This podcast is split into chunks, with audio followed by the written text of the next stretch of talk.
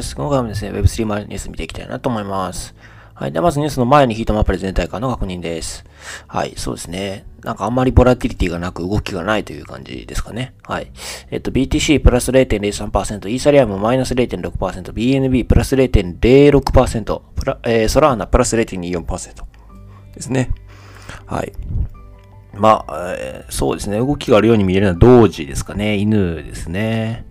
ぐらいですかね。あとはあんまりこう、プラスにもマイナスにもあんまり動いてないというように見えますね。はい。ではニュース見ていきたいなと思います。まず一つ目のニュース、こちらですね。ソラーナ安定性向上へ、えー、VC 大手のジャンプクリプトがクライアントを開発ということですね。はい。えっと、まあ、ソラーナなんですけれども、えー、バリデータ向けのオープンソースの新しいクライアントを開発すると発表したということですね。で、それを開発するのが、えっ、ー、と、ジャンプクリプトですね。まあ、VC ですということですね。はい。で、まあ、あまあ、クライアントって何なのかっていう話なんですけれども、こちらですね。ソララのサーバーネットワークにアクセスするためのコンピュータープログラムを指しているということですね。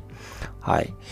で、まあ、だからコンピュータプログラムを新しく作りますと。まあ、この辺あの、コンピュータサイエンス詳しい方いらっしゃったら、まあ、もうちょっと詳しく解説してほしいなと思うところなんですけれども、まあ、ちょっと、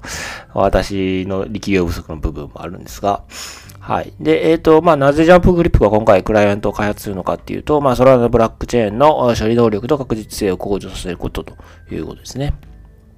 はい。まあ、あの、ソラーナといえば、まあ、あの、たびたび止まる ことで、まあ、ちょっと有名というか、まあ、不名誉な形で有名ですよね。あの、何回か、例えばボットに大量のトランザクションを送信されて、えー、それ処理しきれなくて止まるとか、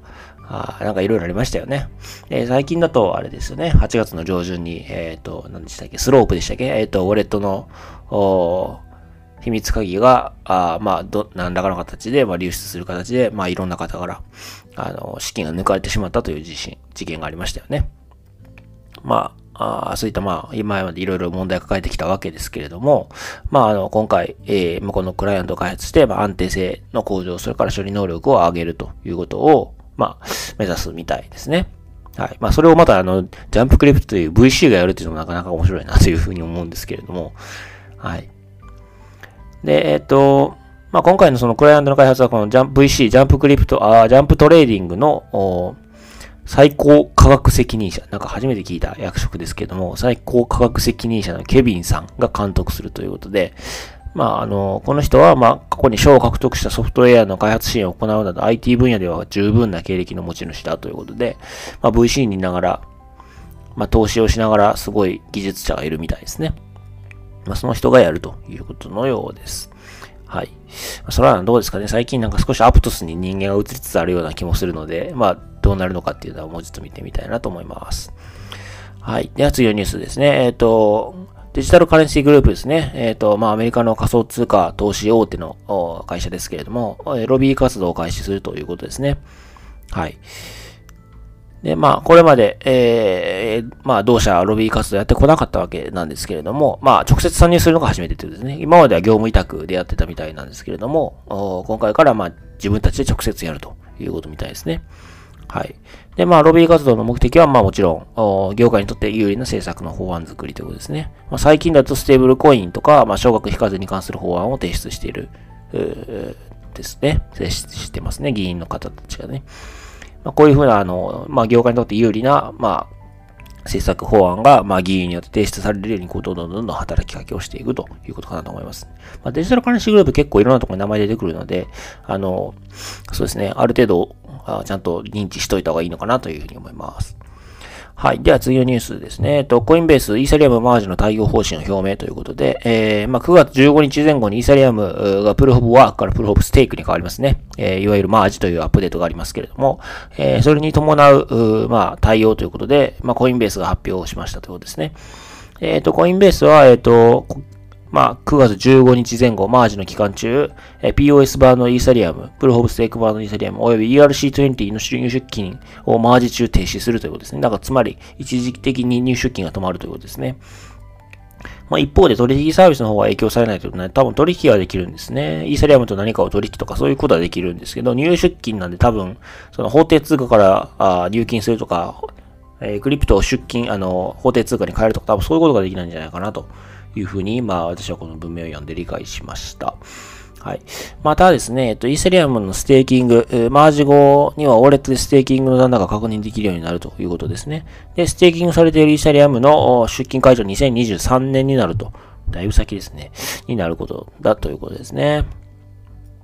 はい。まあ、このように、あの、やっぱりこのマージのイベントに応じて、あの、イーサリアムはある程度影響を受けるかなと思いますので、皆さんご自身が取引されている取引所だとか、まあ、そういったところでどういう対応方針で行かれるのかっていうことを、まあ、確認された方がいいんじゃないかなと。まあ、なんか事故が起きても困りますし、まあ、イーサリアムだと結構高く、あの、金額的にも大きい額持ってる方いらっしゃるかなと思うので、あの、確実に、あの、チェックしといた方がいいかなというふうに思いますね。はい。では、最後ですね。えっ、ー、と、破産申請のセルシウス、10月末までに現金残高が底をつく見込みかということですね。えっ、ー、と、破産申請をしているセルシウスなんですけれども、まあ、財務状況が悪化しているということですね。えっ、ー、と、まあ、経歴、あの、過去の経緯としては、今年7月上旬に、米国裁判所で、え、破産、チャプター11を表明していると。で、まあ、債務不履行に陥っていましたというところですね。で、まあ、保有資産43億ドルに対して負債が55億ドルということで、えー、なかなか困難な状況ですね。はい。で、えー、財務状況はさらに悪化しているということですね。で、現金残高が170億円。で、えー、まあ、今年10月には残高が少つき、えー、53億円の赤字になることが予想されているということですね。なかなか厳しいですね。はい。まあでも、そう、少しずつその5月の USD ショックが、まあ、まだ後を引いてるかなとは思いますけれども、一方でこう、少しずつ、なんていうんですかね、まあ、解決とまでは言わないんですけども、まあ、その、後処理が、まあ、終わる方向に進みつつあるのかなというふうにも思いますね。まあ、あの、セルシウスの場合は10月に現金残高がそこをつくということで、まあ、10月がそこ、一番きついそこなのかもしれませんけれども、まあ、あの、そうですね。なんかあんまり財務的に、えー、っていうところ、まあ水面下にいっぱいそういう企業がある、財務的、財務的に苦しい企業がいっぱいあるんじゃないか、水面下にいっぱいあるんじゃないかっていう話やりましたけれども、最近あんまりそういうニュース出てこないので、まあどうなんでしょうね。一段落がついてるのかなというふうには思いますね。早くこう、後処理が済んで次の段階へ、えー、行ってくれればいいなとは、個人的には、あの、一投資家としては思うんですけれども、まあやっぱりセルシウス当事者の方いっぱいいらっしゃるかなと思うので、まあそういった方にはちょっと、なんていうんですかね、不憫な言い方かもしれません。はい。まあ、早く立ち直ってほしいなというふうに個人的には思います。はい。では今回はこちらで終わりたいなと思います。よろしければチャンネル登録、フォロー、それから高評価の方をお願いいたします。はい。ではお疲れ様です。